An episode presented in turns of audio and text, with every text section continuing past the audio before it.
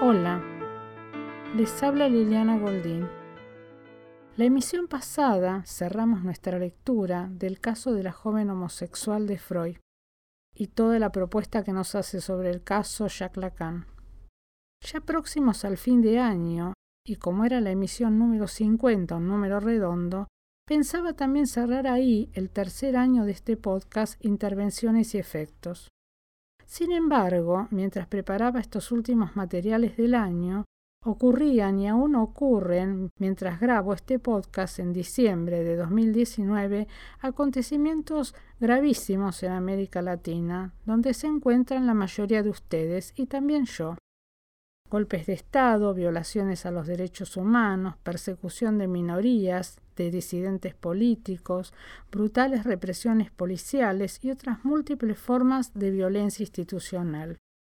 Creo que como psicoanalistas no podemos desentendernos de estas situaciones y aun si pudiéramos, este contexto no dejaría de influir en la situación de aquellos que se presentan en la consulta. Y eh, cómo nos enfrentamos a eso. Por ese motivo me parece importante dedicar unas palabras a la situación de la, de, la clínica en estos tiempos. Todo esto me hizo pensar un poco en a en situaciones de crisis que de tanto en tanto se van repitiendo a lo largo de la historia eh, en principio del lugar donde yo resido, Buenos Aires, Argentina. Eh, y mm, recordaba entonces eh, mis tiempos de formación, de estudio universitario. Yo transité la universidad en los tiempos de dictadura militar, em, que fueron años muy difíciles en nuestro país, y también donde mm, la salud pública se vio bastante alterada. Eh, en esos tiempos, em, por lo menos, a ver, em, el psicoanálisis estaba por fuera de las posibilidades de estudio. Em, más o menos, y un poco después del comienzo de la carrera, me quería empezar a formar dentro del psicoanálisis y entonces se participaba de grupos de estudio, que eran grupos eh, chiquitos donde se reunían en los consultorios de analistas, o sea que era una formación por fuera de la universidad. Em, teníamos que entrar de a uno porque no podía haber grupos en, las esquinas ni en las puertas de los edificios. Un tiempo bastante difícil. Pero bueno, allí mm, creo que, que, esto, el impulso por estudiar, por saber, por estar eh, allí, por empezar a, a, meterse en el psicoanálisis, eh, nos llevaba de las narices. Eh, así que junto con el tiempo de crisis, un tiempo muy, eh, eh, muy productivo para cada uno en ese punto. Y en relación a la salud pública, bueno, desde ya no se podía trabajar con psicoanálisis en los sistemas de salud, ni en los hospitales, ni en, los, ni en las clínicas de internación. entonces, junto con eso, no había eh, ley de ejercicio profesional para el psicólogo. Eh, algún tiempo después de la vuelta de la democracia en la Argentina, eh, se formaron colegios, colegios de psicólogos, digamos, donde legislan allí el ejercicio profesional. Así que bueno, todo un tiempo realmente muy oscuro, donde el psicólogo era solamente un auxiliar del médico por no mencionar el secuestro y desaparición, tanto sea de estudiantes de psicología, de psicoanalistas, porque el psicoanálisis estaba forcluido, estaba por fuera. Em, no tenía ningún lugar porque era justamente llamado por ellos subversivo.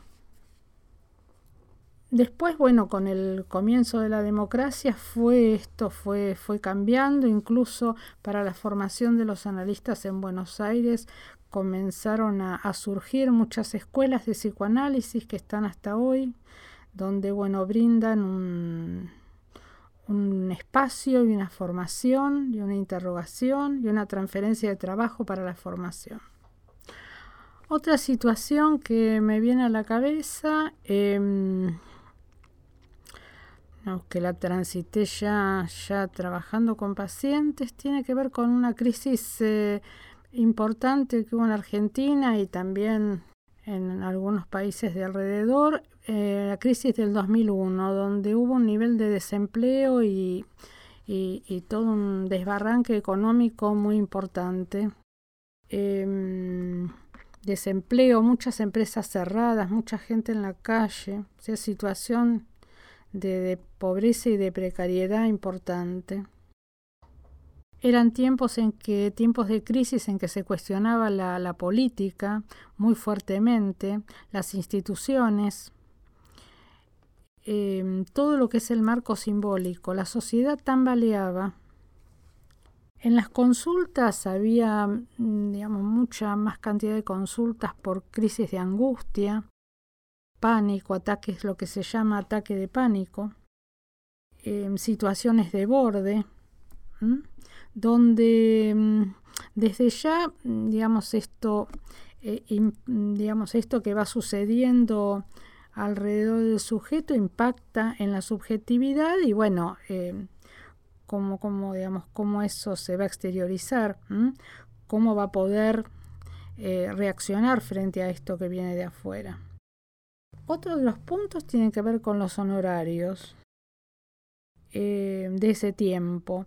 No, no solo, mm, digamos, los que son pactados entre paciente y analista, porque eso queda resuelto en, ese planteo, sino em, por lo que surgía como nueva manera de pago, que eran unos bonos que circulaban en lugar de dinero, eh, porque se llegaba al punto de que las empresas no tenían dinero en efectivo para pagar. Entonces se había inventado una moneda, entre comillas, nueva, unos bonos que eran una promesa de pago. Em, bueno, toda una, toda una cuestión allí del paciente, de, digamos, de, de, hacer este planteo al analista. El analista también interrogado por, digamos, por, bueno, después qué hacía con este modo de pago. Eh, bueno, cuestiones que hacen estos tiempos de crisis importantes. Bueno, más allá de la anécdota, em, digamos, los elementos que, se ponían en juego en estos tiempos y que daban, digamos, como efecto em, pedidos de interrupción bastante frecuentes. Entonces, eso sí que, em, que, digamos, que hace como interrogar al analista y poder apelar allí a volver a colocar el síntoma, a volver a colocar con el sujeto el proceso del análisis y, digamos, intentar avanzar sobre la resistencia.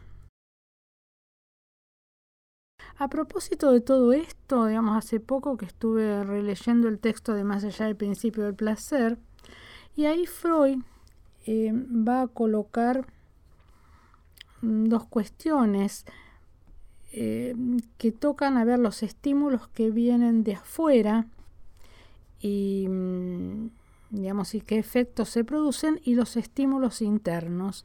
Y va a decir allí Freud que lo más importante, lo que provoca como mm, a ver más sufrimiento son los internos. Así que podríamos pensar que eh, la manera en que cada sujeto va a procesar las situaciones que tiene que atravesar son individuales y hay que ver qué recursos, qué posibilidades tiene para esto. Bueno, cada época está atravesada por un discurso cultural.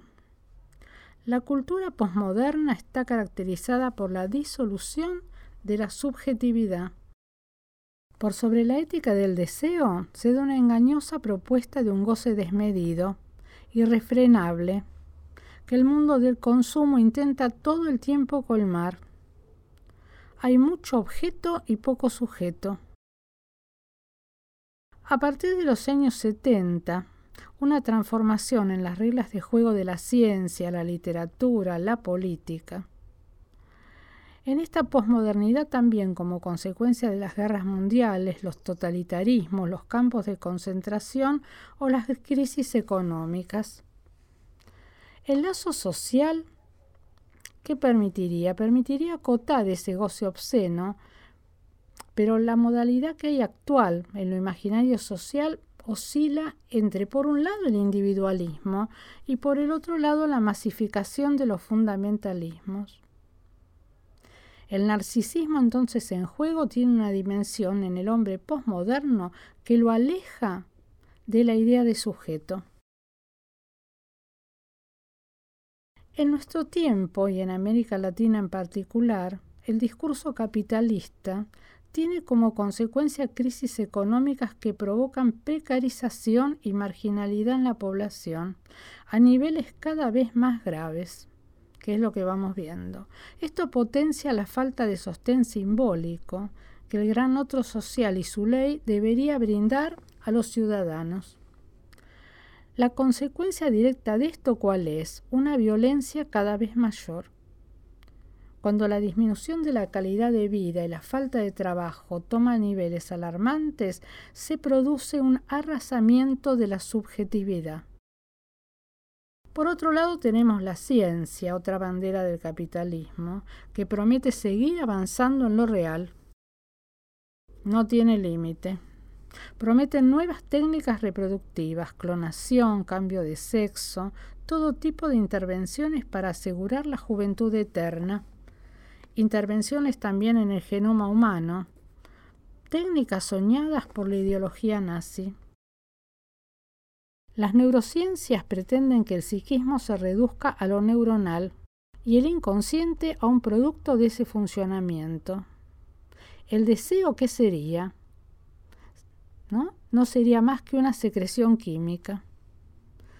Son tiempos estos en que los pacientes solicitan a la medicina no sentir nada, ni angustia, ni tristeza, ni dolor. No hay implicancia subjetiva.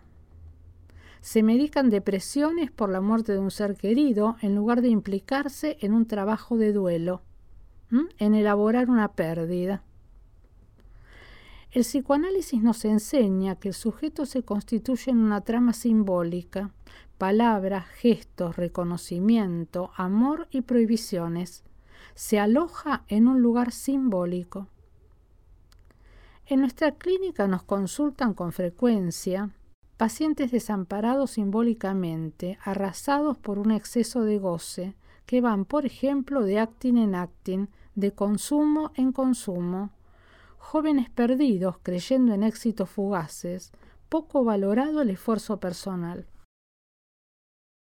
Como efecto del desamparo simbólico de la época, la angustia no se pudo constituir como señal. Aparece el ataque de pánico, un ataque que inmoviliza, que paraliza, donde algo de la muerte se vive en el cuerpo. Por otra parte, asistimos a afecciones narcisistas, a falta de deseo, al sinsentido, que arrojan al sujeto a distintos modos de consumo. También escuchamos como parte de este proceso la falta de ritos alrededor de la muerte. Todo debe ser rápido, veloz, descarnado. El rechazo de los ritos, o sea, el acompañamiento simbólico, que por otro lado toma, ¿no es cierto?, los, los, los, familiares, toma la gente del lugar, compañeros de trabajo, hacerse acompañar por los otros y un acompañamiento simbólico que tiene que ver con el rito, favorece la detención de las tramitaciones de los duelos. La familia como institución reguladora y formadora se encuentra en interrogación y el lugar del padre desdibujado. Hay padres maternales y con mucha dificultad de colocar un no, una prohibición. En las neurosis actuales nos encontramos en nuestra práctica con una gran dificultad en el compromiso subjetivo. Por lo tanto, esto lo vemos reflejado en la transferencia. Son necesarios otros tiempos para la inclusión de quien consulta en el trabajo con el lenguaje y para el anclaje transferencial. Como analistas debemos pensar en crear otras formas de sostener el acto analítico frente a las demandas que vienen. En este sentido, Lacan nos planteó que el trabajo del analista es artesanal, se trata del sujeto y no de la manada. Este punto ya nos lo había planteado Freud en Psicología de las Masas y en el texto del malestar en la cultura. Ya Freud nos ha dejado una enseñanza como analistas frente a la época que le tocó vivir, nada fácil por cierto. Como judío en Europa, de esos tiempos, eh, Freud sufrió segregación, estaba todo el tiempo del antisemitismo previo al nazismo, eh, segregación, había un cupo para la universidad, no todos podían estudiar, eh, mucha dificultad para entrar después, eh, cuando fueron egresados a los lugares de investigación. Él mm, tiene en su biografía muchas anécdotas de la segregación que sufrió el padre y él de niños. Así que bueno, un, tiempo complejo. Y después, bueno, durante el nazismo, em, donde él, digamos, trabajó, donde escribió, eh, donde fundó una institución, la, la, institución psicoanalítica. En los tiempos del nazismo fue prohibida, eh, se cerró la institución, eh, se quemaron los libros. La Gestapo tomó detenida a su hija Ana por 48 horas y es a partir de ese, mm, de ese suceso que él decide exiliar, porque hacía tiempo que mm, sus colegas y, alumnos querían que él se fuera de Viena, pero él se quería seguir quedando. Bueno, esto de la hija fue definitorio. Así que bueno, surgió persecución, segregación, prohibición de su institución, quema de los libros. Un hijo de él murió en la guerra, una hija por enfermedad. La enfermedad de Freud, una una enfermedad en la boca. Por un lado hay biógrafos que dicen que se trataba de cáncer, otros que era una lesión que no era cancerígena, pero bueno, muchas operaciones, mucho sufrimiento. Sin embargo, su deseo de avanzar con la clínica, de investigar, de estudiar, de escribir, más allá de los dolores de su vida, le permitió dejarnos un camino y una obra maravillosa. A pesar de los tiempos difíciles que nos toca transitar en los diferentes países de América Latina, aunque sea también difícil de sostener, hay que sostener el trabajo, el estudio, las preguntas sobre nuestra clínica. El anclaje simbólico nos va a permitir encontrar refugios contra el malestar y la violencia. El anclaje simbólico siempre coloca alivio. Y tiene que ver esto con nuestra posición ética frente al psicoanálisis, con una postura que esté del lado del sujeto. Bueno, y hasta aquí entonces cerramos la última emisión del año. Realmente muchas gracias a todos por acompañarme en este año. Nos vamos a reencontrar pronto, en unos meses. Recuerden que pueden encontrar las emisiones anteriores del podcast y los artículos en podcastpsicoanálisis.com. Y también pueden dejar allí su mail para recibir novedades de publicaciones y propuestas de estudio. Bueno, gracias por escuchar, les mando un saludo, que tengan un lindo fin de año y que el año próximo traiga alivio y sea mejor para todos. Hasta la próxima.